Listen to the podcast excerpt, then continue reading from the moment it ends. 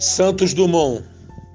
Em Cabangu nasceu o Ícaro brasileiro, sexto filho que o mundo recebeu, da doce mineira e do brilhante engenheiro.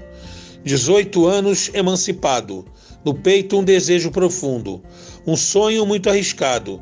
Em Paris repousa o futuro do mundo. Na mente do gênio a povoar, uma verdade do ilustre brasileiro: ser mais leve do que o ar ser só asas, corpo inteiro. Balão menor, mais lindo, Brasil. Leve seda japonesa, e no seu punho reluz a medalha da princesa. Ao circundar a Torre Eiffel, um marco da dirigibilidade, recebeu seu maior troféu, o reconhecimento da humanidade. 14 bis, um hidroavião. Mais uma tirada do gênio. Cria o motor à explosão novamente merece um prêmio. Alberto na Serra descansa. Sonho maior, encantada. No tênis a paz ele alcança. Petrópolis, cidade adorada.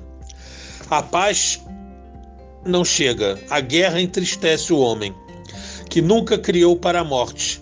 No horizonte, imagens que somem. A dor já chegou, vem do sul, vem do norte.